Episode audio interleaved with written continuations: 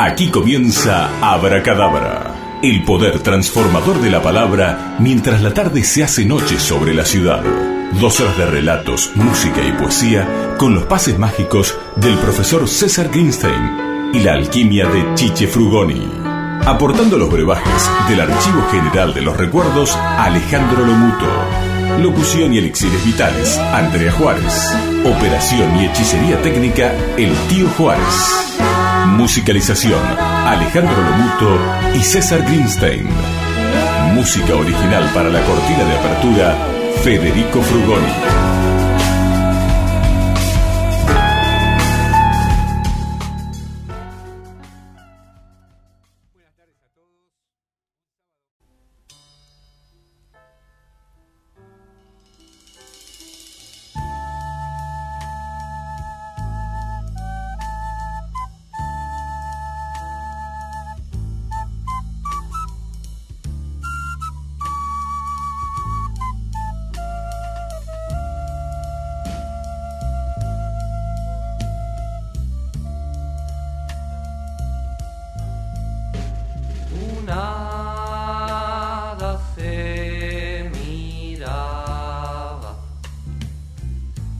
Chiche, ¿se acuerda de esta canción? Sí, por favor.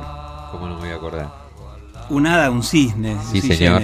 Sí, señor. Esta canción era una canción que en los recitales de Sui Generis era tal vez una de las más esperadas por toda la muchachada que íbamos a verlo.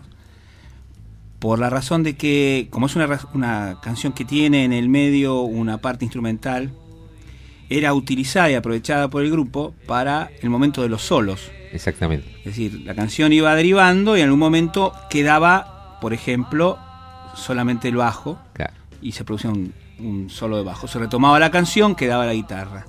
Y normalmente terminaba, después del solo de batería, terminaba con el solo de piano y melotrón y órgano y sintetizador Toda la parafernalia de Charlie. de Charlie García. Y era un momento muy, muy elevado y muy alto en calidad y en emocionalidad en los recitales de su generis. Pero elegí esta canción, que se llama Unada un cisne, porque tiene que ver con el tema central de Abracadabra de hoy, porque hoy en Abracadabra vamos a hablar de los secretos, de las cosas que ocultamos, de aquello que no decimos, de aquello que no compartimos, Mire usted. de aquello que no revelamos.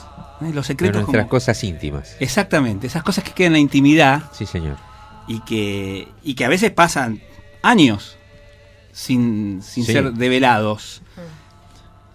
Así que bueno, vamos a hablar de los, secretos como concepto, esta cosa, como yo decía, de, de, ocultamiento, de las razones por las cuales ocultamos y de las consecuencias de ocultar. Entonces empecé a pensar cómo podíamos ilustrar esta idea del secreto y me acordé, y aquí la razón de esta música de fondo, de dos leyendas, dos leyendas medievales europeas, que son cara y contra cara de una misma situación.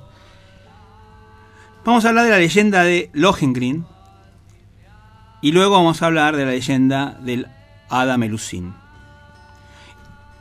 ¿Y por qué un hada un cisne? Bueno, porque Melusín era un hada y porque Lohengrin era llamado, en los mitos europeos medievales, el caballero del cisne. Entonces es aquí donde se me ocurrió la idea de hacer este maridaje.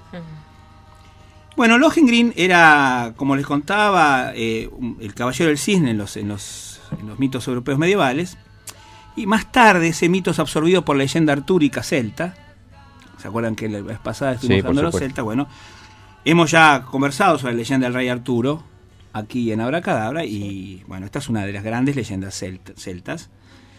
En la leyenda artúrica, eh, Lohengrin es hijo de, Percival, o Percifal, uno de los caballeros del Grial, tal vez el más importante, porque es aquel que logra ver el Grial, como yo les había contado. Eh, este poema épico, que es del siglo XVIII, perdón, del siglo XIII, dice que cuando murió el duque de Brabante, le pidió a Elsa, que era su única hija, que se casara con uno de sus caballeros y él eligió a Frederick de Telramud. Este Frederick de Telramud eh, no era, sin embargo, el amor de la vida de Elsa. No, Elsa no, no, lo quería, no, no estaba enamorada de él. Por lo tanto, Elsa lo rechazó. A Frederick tengo que decir que no le gustó nada el rechazo, se enojó mucho y se quejó ante el emperador Enrique el Cazador de que Elsa había roto la promesa. Pero no conforme con acusarla de romper la promesa, la acusó absoluta y totalmente en forma injusta de haber matado a su padre. El problema es que Elsa no tenía nadie que la defienda y se siente desesperada y entonces empieza a rezar invocando ayuda. Y una de las características legendarias del grial era que cuando alguien que era injustamente maltratado necesitaba ayuda, en el reino del grial las, campanas del Monsalvat sonarían para que los caballeros del grial fuesen en rescate de la víctima de la injusticia, como en este caso le está ocurriendo a Elsa. Bueno, así ocurrió, los rezos de Elsa lograron hacer sonar las campanas de Monsalvat y entonces Lohengrin sale, como caballero del grial que era, en ayuda de Elsa, junto con un cisne mágico, de allí el nombre de Lohengrin como caballero del cisne.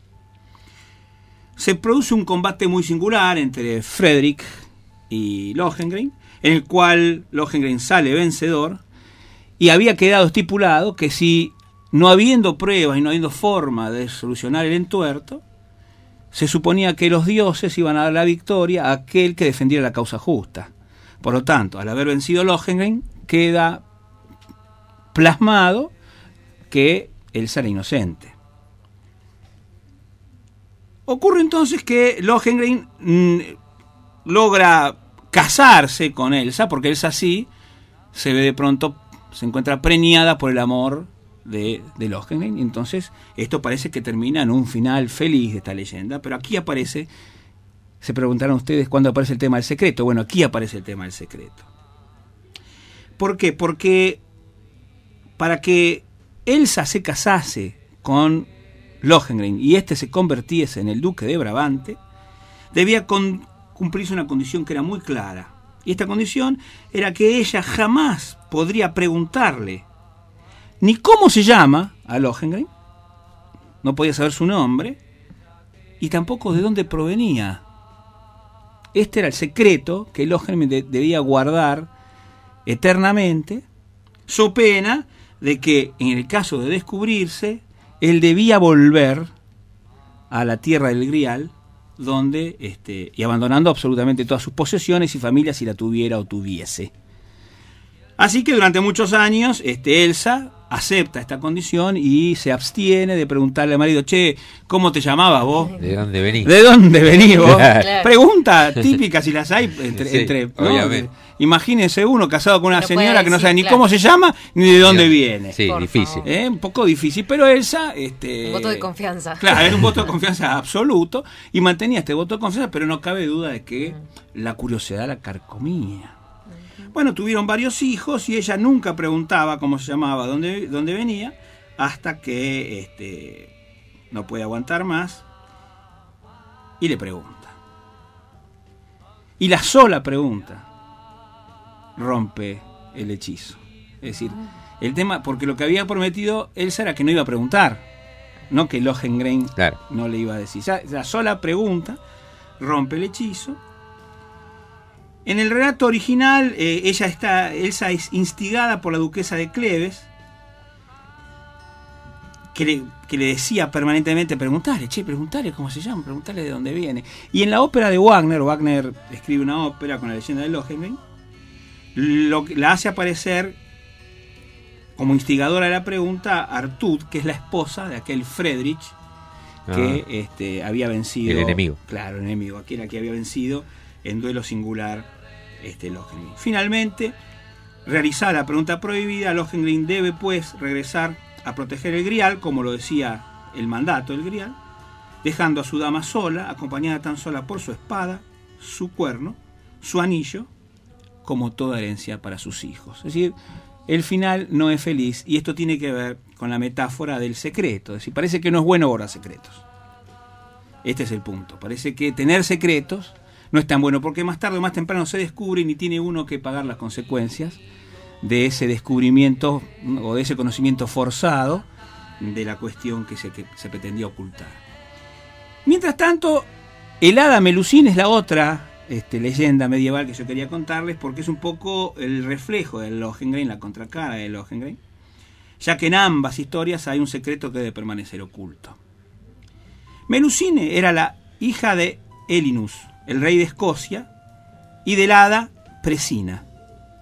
Era hija de, de Presina y de Elinus. Cuando crece, Melusín descubre que su padre la había visto nacer, cosa que ahora es bastante común, pero que estamos hablando del siglo XIII, no parece que los padres usualmente no era a los partos de sus, de, sus, de sus hijos. Y para colmo parece que la había visto nacer contrariando los deseos o las voluntades de, eh, del hada, este, madre eh, de, Presina, el, el hada madre de Melusín. Así que Melusín cree que eso no está bien y entonces encierra, mediante engaños, encierra a su papá en una torre, a lo cual, por supuesto, Presina le dice, pero vos estás loca, ¿cómo, cómo, vas a, ¿cómo vas a pretender vos hacer este, un acto de justicia? En todo caso, no te metas en el matrimonio de tu padre y tu madre. Así que muy enojada, eh, estamos hablando todos de seres féricos y seres mágicos, la madre este, le recrimina el atrevimiento y muy enojada la condena y le da una condena bastante particular, que es que se ha de convertirse todos los sábados por la tarde, hasta que muera, la mitad de su cuerpo, es decir, de la, de la cintura para abajo, se convertiría en serpiente. Así que todos los era bastante decir, ¿vas a dónde vas el sábado a la tarde? No, yo, no salgo de casa porque tengo convertido en serpiente. Perfecto. Los muchachos a mí no me inviten los sábados a la tarde a salir, porque por ahí me pisan la cola. No estoy. Claro, no estoy, no estoy para nadie, decía, decía Melusín.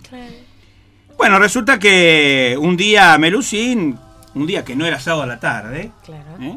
paseaba por el bosque de Raymond de Potier y Lucinan la ve, la ve bañarse. Y Lusignan cae enamorado, porque hay que decirlo, cuando no era sábado a la tarde, Melusina era muy bella, toda entera ella. Después de los sábados a la tarde era mitad para arriba, era, era linda, ¿no?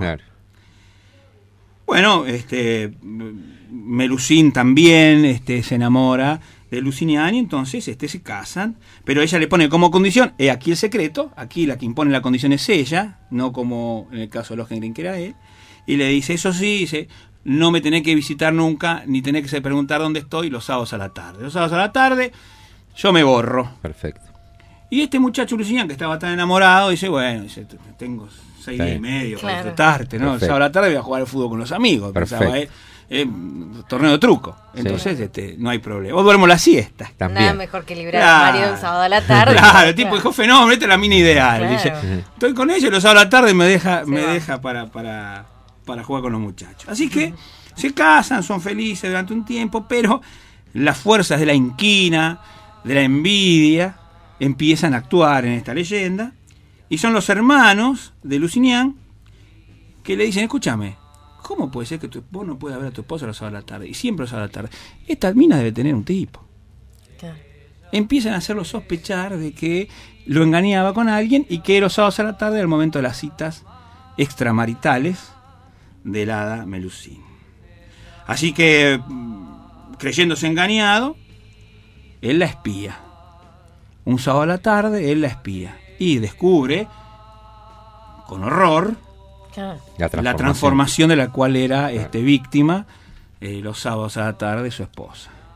Es decir, le ve la cola de serpiente y el tipo se las toma para siempre. Ah, termina, es un peligro. Aparte, el tipo, claro, en su ignorancia dice: ah, ¿será solamente los sábados a la tarde o también habrá otro día que por ahí no la veo?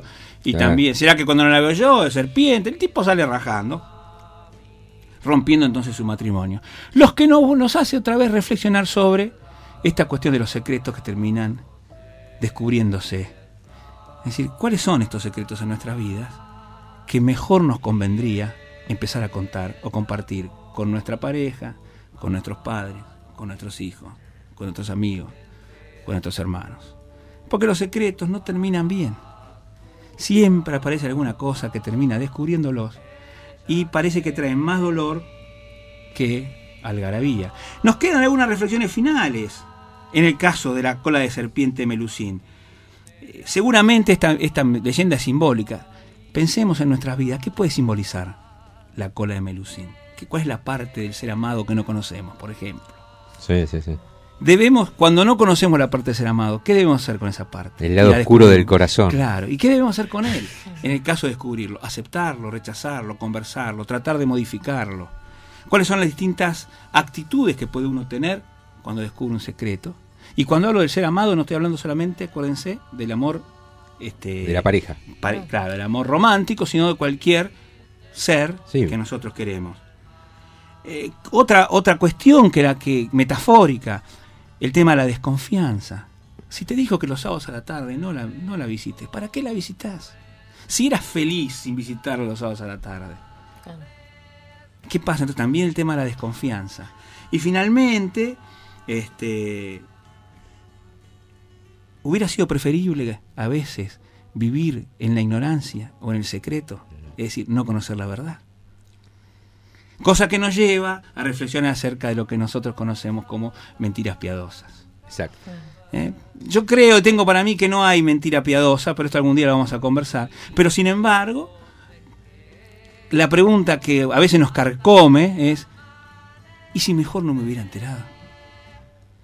Así que bueno, estas son las reflexiones que... me hace recordar algo del refrán como el que dice, el que busca encuentra alguno es, bastante negativo y es hasta de disculpa parece. Bueno, vos buscaste, vos encontraste. Eh, no, no me hubieras preguntado, podía haber dicho Green en aquel momento. Uy, si no me hubieras preguntado.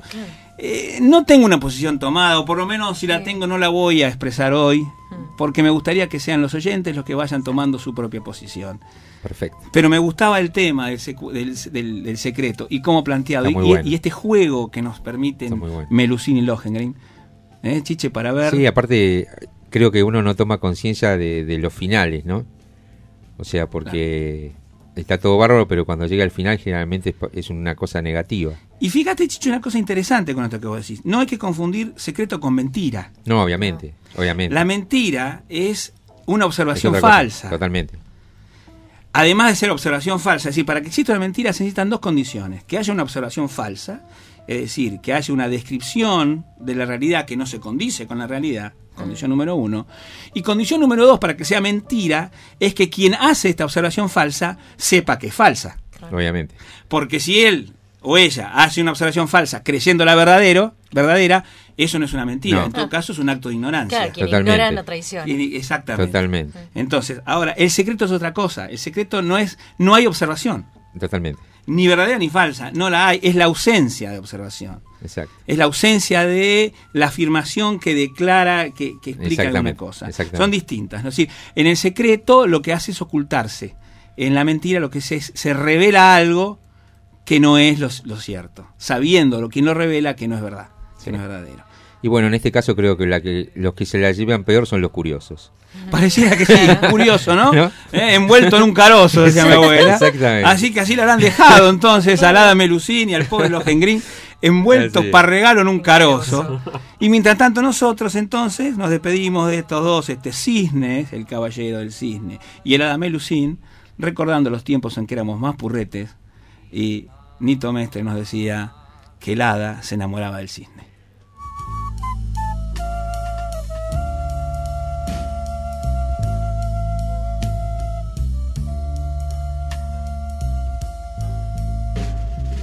star.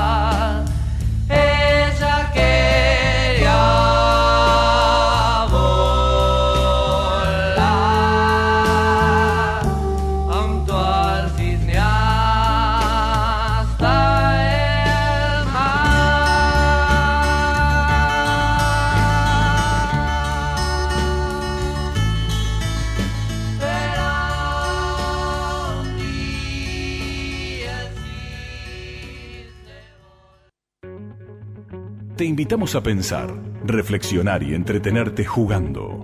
Abracadabra, abracadabra. La comprensión profunda necesaria para disfrutar cada momento.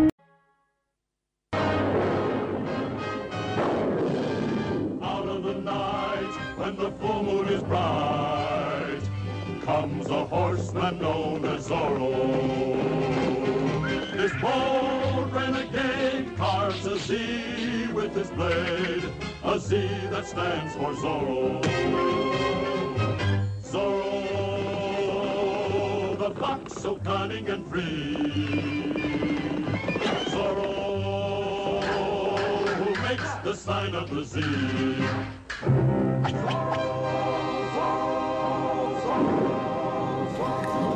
Bueno, me sorprendió una vez más. Profesor, ¿qué tiene que ver Williams con todo esto? Primero tenemos la presentación Impresionante. original sí, señor. de la mejor para mí la mejor serie pero que no le quepa la menor duda de todos los tiempos. Indudablemente. Aquella serie que en el año 1959 comenzara a grabar Guy Williams en los estudios de la Disney, El Zorro. Zorro. Zorro. Y esta versión original de la, del, del jingle o de la música de presentación, del leitmotiv, tiene además el agregado de que está cantada por el sargento García. Mire usted. Claro, claro. porque el actor que hacía de sargento García, Henry Kelvin, sí, señor. era tenor. Y entonces este, él este, tenía la versión de la música de presentación Espectacular. No todo el mundo sabe eso. ¿Eh? No todo el mundo. son datos. una linda perlita. son datos que uno, en este caso yo, he conseguido. Bueno, un admirador incondicional. Totalmente. totalmente. yo siempre me jacto de decir que, creo recordar prácticamente todos los diálogos. Sí. Es decir, bueno, porque es un capítulo de zorro, yo recuerdo los diálogos. Qué maravilla. Eh, este, y lo más extraordinario de todo es que los vuelvo a ver y los vuelvo a mirar con esas ganas y con esa. pasan cosas increíbles. Yo tengo. Tenía grabado porque cuando eh, recién empezaba la televisión, el, el, VCR, el video recorder, ¿no? Sí. Lo grababa Este, porque yo quería atesorar el zorro. Lo grabé con la ayuda de mi santa mujer Alejandra, que me tenía una paciencia bestial porque cuando yo estaba fuera de casa, ella se encargaba eh, a las once y media de la mañana, cuando era el momento que estaban repitiendo el zorro ya en mi vida adulta, para grabar este, los capítulos del zorro. Y yo, de todas maneras, tal de la desesperación por no tener ningún faltante, que a veces estaba en alguna reunión de negocios, y yo veía que eran 11 y 25, entonces pedía permiso, perdón, tengo que hacer un llamado importante. Me iba a cualquier lado y llamaba de donde estuviese a mi casa. Por favor, Gronchi, por favor, no te olvides, quédate tranquilo que ya está grabándose, me decía Alejandro. Tal era mi, obsesión por atesorar, yo creo que tiene que ver con atesorar momentos inolvidables de mi infancia, lo que yo este, siempre eh, asimilo con esta cuestión del zorro. Ahora la pregunta es por qué el zorro este, tiene que ver con los secretos, que es la pregunta que me hacías vos, Chiche. Exacto. Eh, ¿Qué tiene que ver Guy Williams? ¿Qué tiene que ver el zorro? Bueno, en realidad el zorro es eh, uno de los, este, yo diría, de los más importantes muestras o, los prototipos de lo que se puede llamar el género de capa y espada.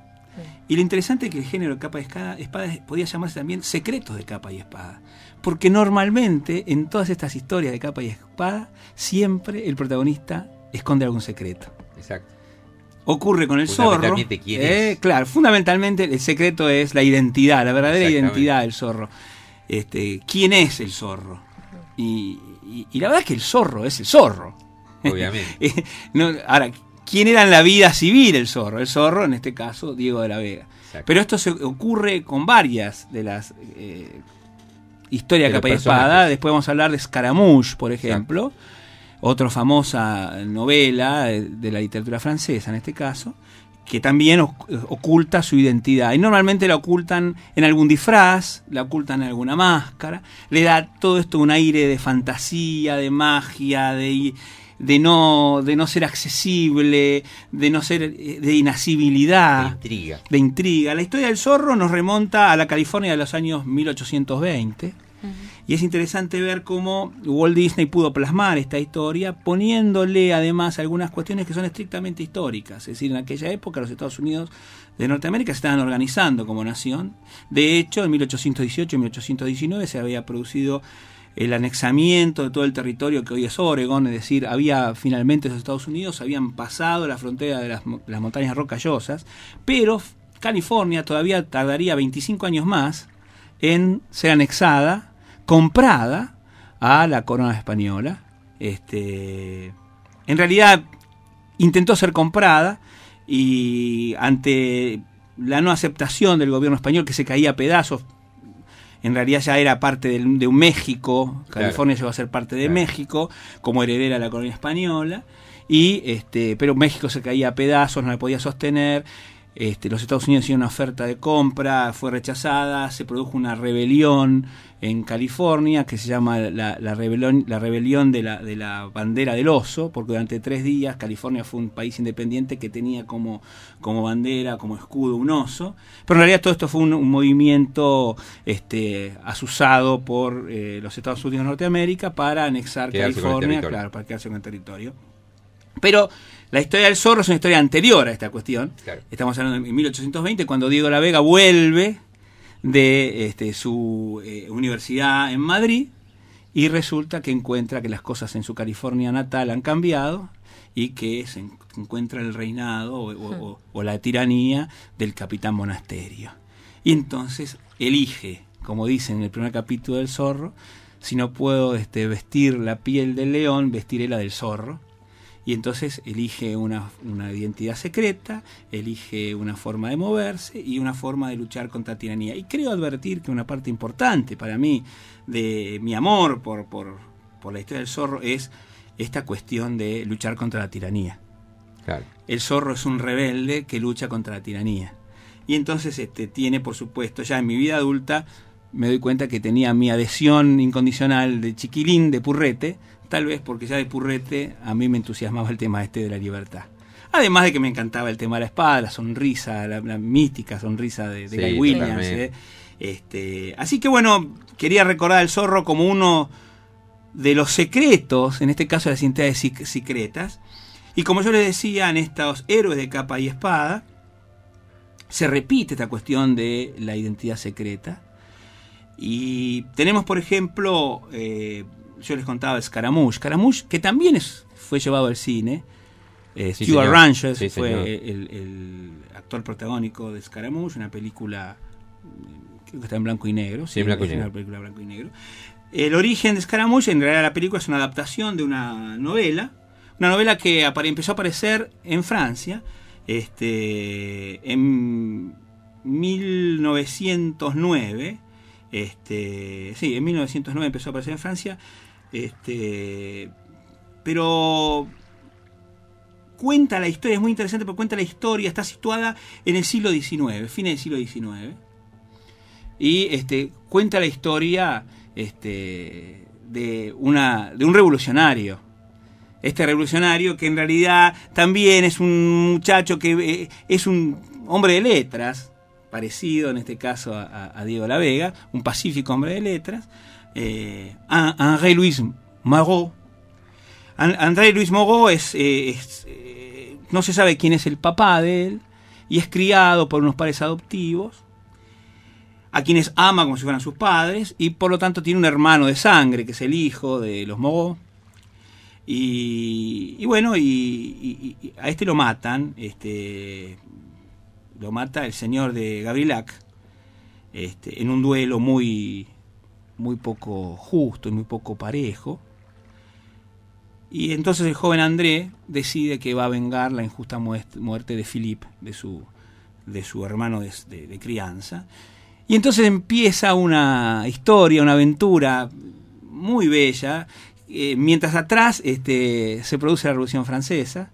Este, eh, nos va contando la, historia este, de la, de la, en la trastienda está la revolución pero adelante hay una historia de amor, de suspenso, Claro. donde Scaramouche, que es, es- es- este André, toma este, el papel de Scaramouche porque un día, escapando, eh, él todo lo que había hecho hasta ese momento era tener un discurso muy encendido eh, en contra de las tiranías y entonces y de las clases este, más acomodadas, entre las cuales por supuesto se contaba el, el marqués de Gabrielac que había asesinado a su hermanastro Hermanastro. Philippe. Y entonces este, lo empiezan a perseguir como un tipo que es un agitador. Y este, él para esconderse, se, un día se logra colar en la Comédie Française, Sí, señor. que es era, eh, aquella de, de Pierrot, y, Sí, este, claro. y en- entre las cuales Scaramouche es uno de los Uno de los personajes más importantes. Y entonces este, él toma el papel de Scaramouche y empieza una vida paralela por la él es este, este actor que también tiene la cara este, encubierta por una por una máscara porque supone que es muy muy feo su cara es muy Hmm. fea entonces la tapa con una máscara y que es muy diestro con la espada cosa que en realidad André no no no lo era pero él se da cuenta entonces que si quiere vengar la, la- la muerte de su amigo debe ser en la vida real Scaramouche y consigue ser entrenado por un gran este señor eh, maestro de armas este, quien le enseña las habilidades de la espada.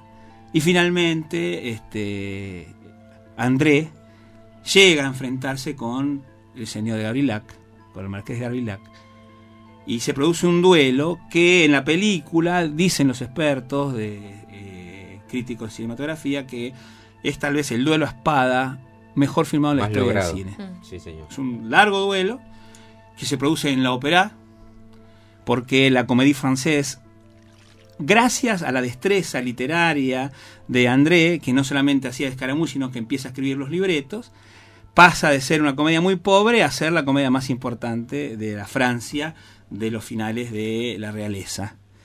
Y entonces en una función en París, finalmente se produce el encuentro, el marqués de Gabriela que está viendo la, la presentación y ahí Escaramouche se quita la máscara y desde el escenario le Lo reta. lo reta a duelo, ya no se le puede escapar, le dice, Claro. porque ha- se ha ido produciendo por obra de mujeres que los amaban Sí, trataba, y que conocían los secretos, trataban de, de separarlo. Finalmente él lo encuentra y se produce un duelo por toda la ópera. Finaliza, termina, finaliza en las escaleras de la- de la- de la- de- del hall principal.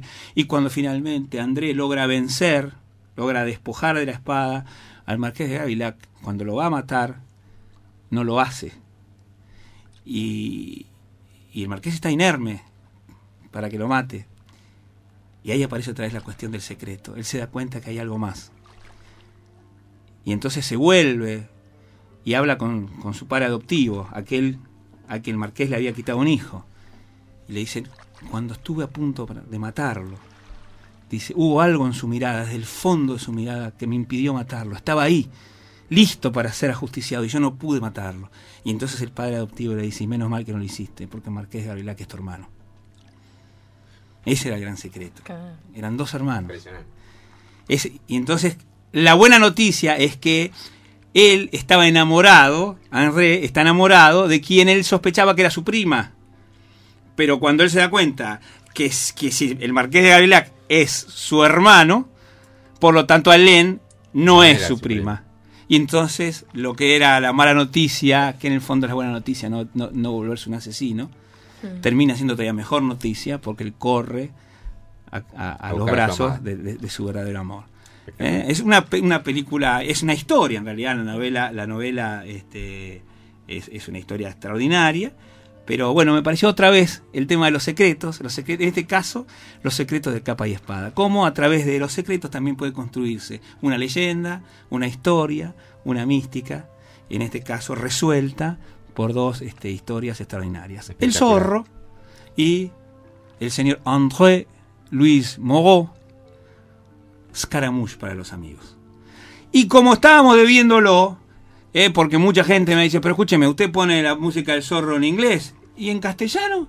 Pues señores, regalito del Día del Niño, aquí está aquella canción que cuando éramos purretes y después de tomar la leche, Sí, salíamos corriendo porque escuchábamos los primeros rayos, esos rayos que Sí. anunciaban en la noche la llegada del zorro. En su corcel, cuando sale la luna, aparece el bravo zorro. Al hombre de mal, él sabrá castigar, marcando la cena del zorro. Zorro, zorro, su espada no fallará. Zorro, zorro, la letra les marcará. Zorro,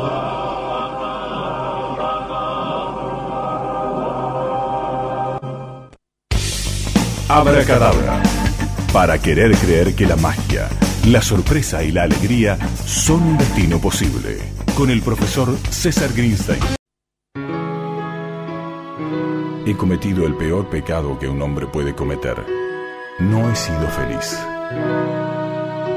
Jorge Luis Borges.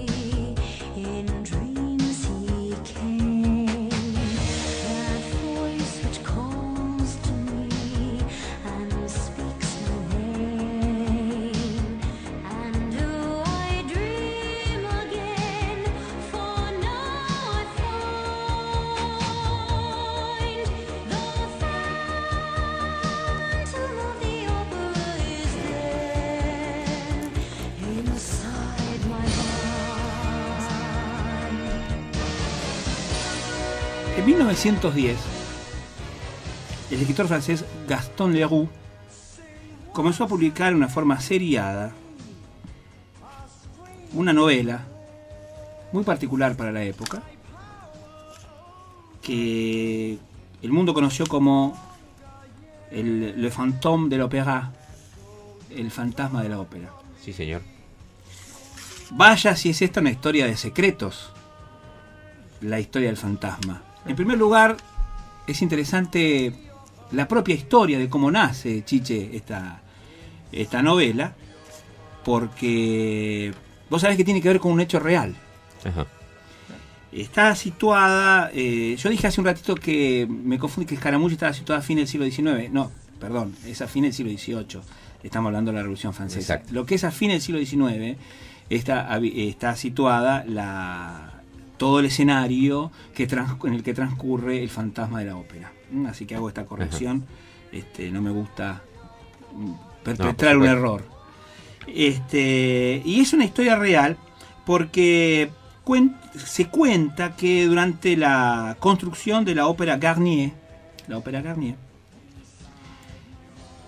las excavaciones que se hicieron, eh, había escasez de agua. Y, y para la construcción, obviamente, se necesitaba, para la mezcla, se necesitaba agua. Entonces, en el mismo lugar donde estaba construyendo la ópera, se, se buscaba agua, lo que hizo que se, se terminara plasmando mm, bajo los cimientos de la, de la ópera Garnier eh, una verdadera este, pequeña Venecia, es decir, Sí. canales acuáticos este, producidos como consecuencia de las excavaciones en busca de agua. Y entonces se creó el mito de que en esos canales habitaba un fantasma, el fantasma de la ópera Garnier, lo que inspiró el cuento o el relato del fantasma de la ópera, al cual se lo ve este, también navegar en estos canales misteriosos, guardando un gran secreto, es decir, quién es este, este, este individuo, por qué está allí y por qué oculta su rostro. Exacto. Este es el secreto del fantasma de la ópera. Un secreto trágico, un secreto este, que lo lleva a la tragedia. Eric, así era el nombre, era, era un brillante este, músico que queda desfigurado en su rostro por un accidente. Y empieza a vagar entonces en, el, en los subterráneos, en los túneles subterráneos acuáticos de la ópera de, de París. Logra atemorizar a los dueños de la ópera, este, a quienes los obliga o a quienes los, induce, mejor dicho, a firmar una especie de acuerdo en el cual eh, él no iba a hacer ningún atentado en la ópera, no iba, a, no iba a hacer ninguna cosa trágica en la ópera, en el edificio de la ópera, siempre y cuando a él le pagaran una suma anual, que creo que era 20 mil francos anuales, un montón de plata para la época, y además de eso, este, le permitieran siempre un lugar privilegiado para ver Claro. todas las, las, este, las performances, ¿eh? porque él quería, este, él era un enamorado de la música. Es una, una, una historia muy tortuosa, porque el tipo Sí, de claro. fondo es un delincuente. Claro.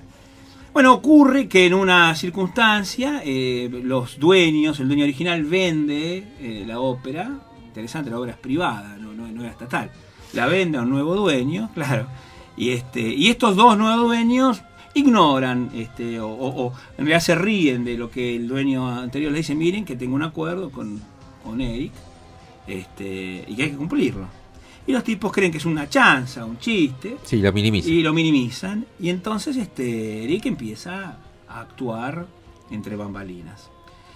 Elige además, este, en ese momento, una especie de entenada, Christine. Él queda subyugado por la voz de Christine y este, comienza a entrenarla desde. Claro, él, va por los recovecos de- y los sótanos de la ópera y entonces su voz parece que viene de ningún, lado, de ninguna parte. Y en el vestuario, en el camarín de Cristina, él logra la manera de- sin dejarse ver, él se hace llamar el ángel de la música. Y le dice, soy tu ángel de la música, yo te voy a enseñar lo poco que te falta para entrenar tu voz y vos vas a ser la primer cantante en la ópera de París. Efectivamente, con el entrenamiento lo logra y Christine llega el momento en que tiene que, por una circunstancia de que la, la primera figura, la primera figura de la ópera eh, tiene una súbita este, inconveniente de salud, Carlota, entonces Christine toma el lugar de ella en Fausto y, subyuga a las multitudes y comienza una carrera de éxito. Bueno, esto se mezcla con una cuestión siempre el amor presente. Este, uno están en la noche del estreno de Cristina entre los espectadores un viejo Raúl, que es un viejo compañero de andanzas infantiles de Cristín, devenido ahora duque, que bueno quiere retomar esta amistad ahora un poco más, este, en forma un poco más este, contundente. Digamos, quiere que- Sí, le gustaba. Profundicemos. Claro, que profundicemos, Le ¿no? gustaba, ¿Te acordás cuando gustaba. jugamos el papá y la mamá? Dice, Claro, bueno, juguemos. Ahí está. Y entonces, este, cosa que lo pone muy nervioso al, al fantasma, a. Eric, eh, que también quería jugar al papá y la mamá. Así que se produce un problema. Se puso un celoso el fantasma. Claro, el fantasma se, se pone celoso y entonces empieza a operar. Este, y la rapta a Cristín, y la tiene raptada durante un tiempo, hasta que bueno, finalmente Cristín descubre el secreto, otra vez, la- el develarse el secreto, en este caso el rostro, y el- el- también encuentra Cristina la, razón de los sufrimientos de Eric, y se apiada de él, hay una relación entre piadosa y, y romántica, pero no, no, no del todo este, finalizada o, o concretada. Sí. Finalmente Raúl logra, mediante eh, la guía de El Persa, así le llamaban a es- que es otro de los habitantes de las, de las catacumbas allí de, de- la ópera subterránea, digamos, logras llegar al lugar donde está Christine y se produce un enfrentamiento este, donde finalmente el fantasma comprende que no tiene sentido seguir con esa vida desdicha y, y en un alegato final la libera a, a Christine, le bendice el amor de Raúl y Christine y él poco tiempo después muere. Pero me pareció que era interesante, primero el dato que a lo mejor no todo el mundo maneja, de que el fantasma de la ópera está inspirado en una historia real, de que la ópera, la ópera estuvo construida eh, entre los años 1800, alrededor de los años 1830, esta- este edificio de la ópera Garnier. ¿eh? Este, eh, y lo que sucede en el fantasma de la ópera está situado, como yo les contaba, a fines del siglo, del siglo XIX. Así que bueno, otra historia de Secretos. secretos. Pero vaya esta historia del fantasma de la ópera como una metáfora de aquellos secretos, de los grandes secretos que nosotros tenemos y que nos avergüenzan a veces, o que nos entristecen, o que nos hacen infelices. Y también vaya la, la- metáfora de cómo develar ese secreto, revelarlo finalmente, abrir el corazón, abrir el alma, entregar el testimonio del secreto que me ha mantenido infeliz, entristecido o avergonzado, puede liberarme, puede hacerme más libre, como le pasa al fantasma. Eh, una metáfora interesante de cómo la verdad nos hace libre. En este caso, develar un secreto que a veces nos avergüenza, nos entristece o nos hace infelices. Nos quedamos entonces con la metáfora del el fantasma de la ópera, el fantôme de la ópera, acá, no en París, en la ciudad de Mar del Plata, en Abracadabra.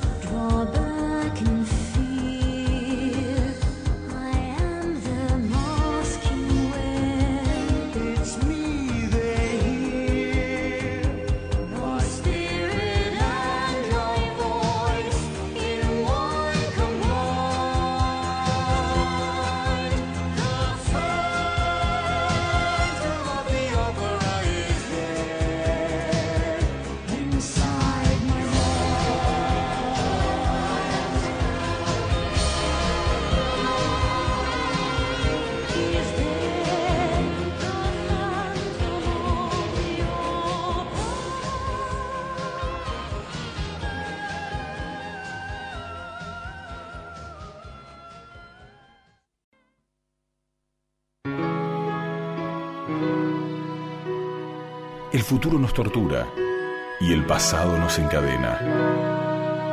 He ahí por qué se nos escapa el presente. Gustave Flaubert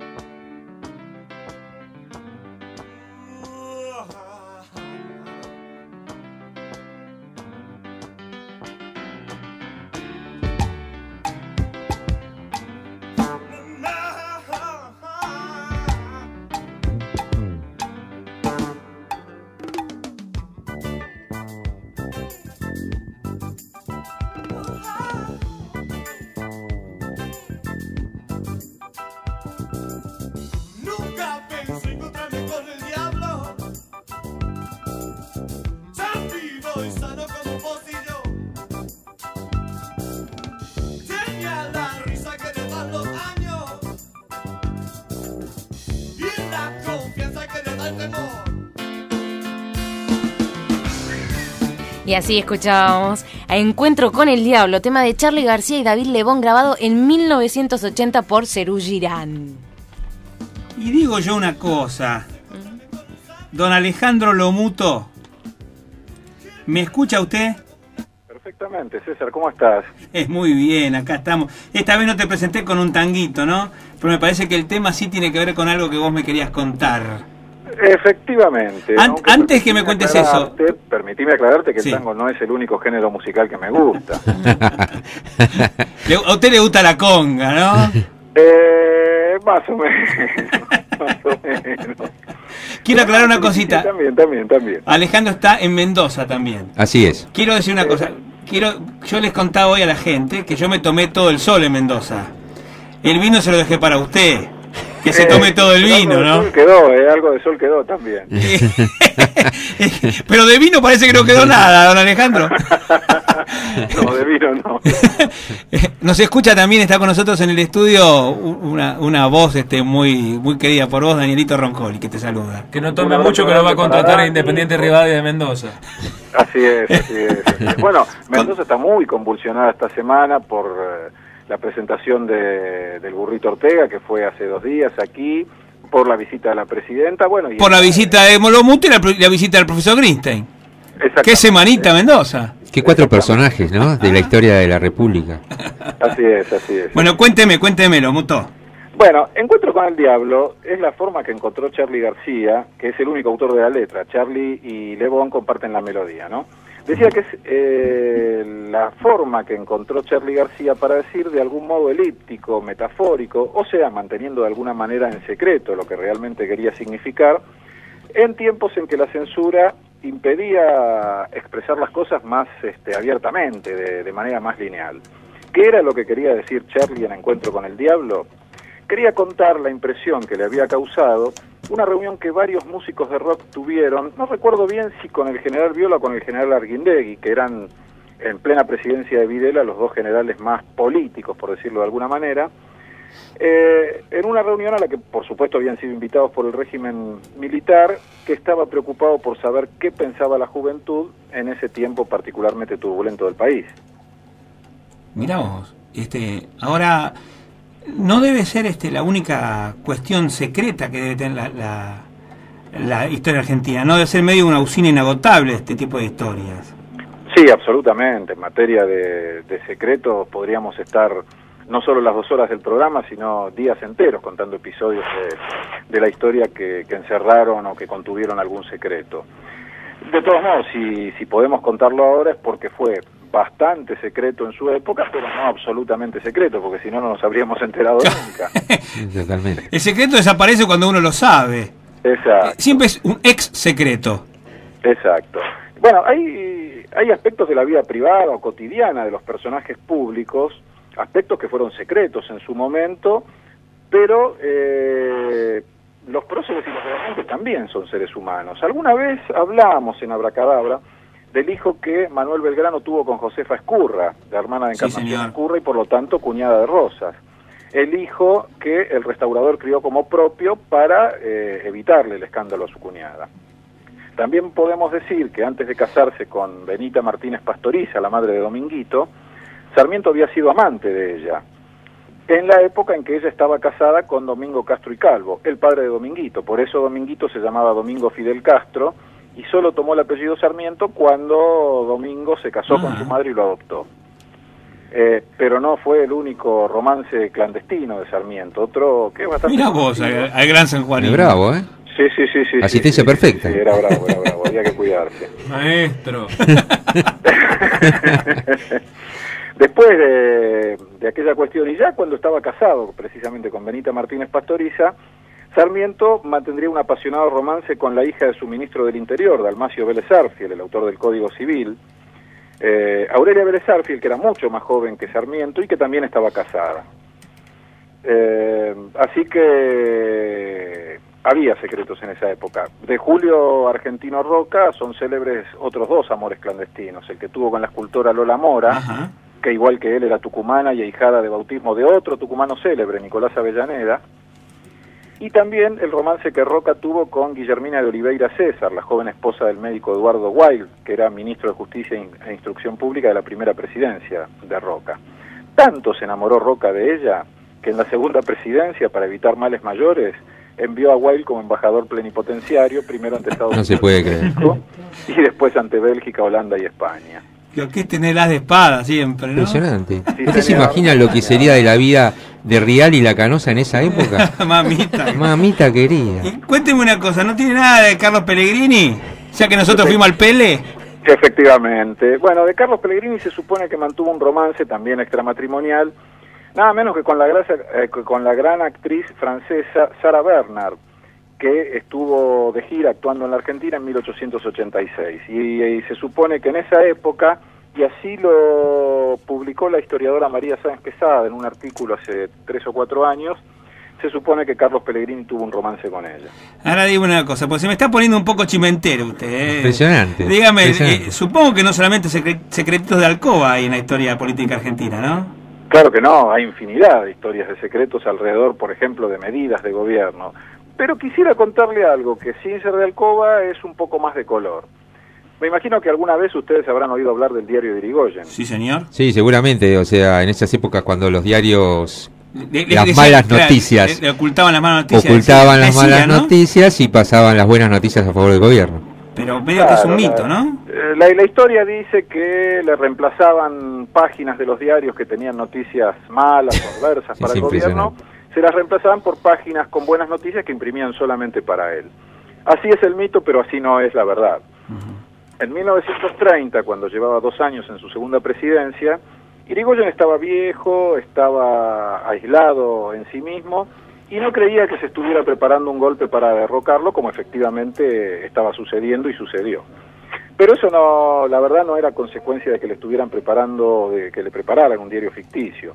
Ustedes imagínense que si así hubiera sido, debieron participar de eso muchos periodistas y obreros gráficos. Claro. Alguno habría revelado el secreto, pero nadie nunca vio una copia de esos supuestos diarios. ¿Alguien vio alguna vez una copia del diario de Irigoyen? No. No. A mí me gustaría que siempre impriman un diario que dice que Boca ganó, pero no, no. El diario de Irigoyen le llamaban en esa época al diario La Época, que efectivamente era un diario irigoyenista. Pero bueno, el hecho de que hubiera un diario adicto, como sucedió casi siempre en casi todos los gobiernos y en algunos más de un diario adicto, y el hecho de que al presidente le costara ver la realidad, sin duda habrán contribuido a crear el mito, pero no es cierto. En cambio, sí hubo una época en que eh, hicieron diarios apócrifos para alguien. Pero esto fue en 1952, cuando Eva Perón ya estaba muy enfermo, y lo hacían para evitar que ella se enterara de la gravedad y de lo, y de lo irremediable de su enfermedad. Esto no es un mito, esto lo contó en 1967 el que había sido el secretario de Información Pública de la época, Raúl Apol. Esto se lo contó Apol a Gambini, a Hugo Gambini, el Sí, sí. periodista Hugo Gambini, que incluyó esa confesión en el segundo volumen de, de su historia del peronismo que publicó hace ya siete años, en 2001. Y hoy hablamos un poquito de algunos íconos de la infancia como el Zorro y Biondi y de presidentes que llamaron a, ídolos infantiles. Hay, hay dos que son leyendas, no sabemos exactamente si son así, pero Arturo Villa habría llamado a la Casa de Gobierno a Martín Caradagian para preguntarle si la momia era un hombre, si existía o si era un robot. Y la segunda, que esa tiene más fuentes reveladas que dan, dan la certeza de que habría sido cierta, es el llamado de Agustín Lanús a Caradagian para preguntarle qué quería decir con lo del hombre de la barra de hielo. Es cierto, usted. es cierto. Bueno, la verdad que con estos dos colaboradores lujosos que tengo, uno en Sí. Mendoza, el otro acá en la ciudad de Mar del Plata, me he quedado sin palabras. Lo espero la semana que viene de lo mutuo. Sí, señor, prometo que la semana que viene estaré en Mar del Va a estar en Mar del Plata, ¿no? Así es. Bueno, vamos a hablar juntos entonces de los viajes. Ahí está, un abrazo grande. Desde acá, desde Mar del Plata, desde Mendoza, desde todos lados, les mandamos un beso grandote y los dejamos con una canción que tiene que ver con este país de cuento que es la Argentina. Chau, un beso, hasta la semana que viene.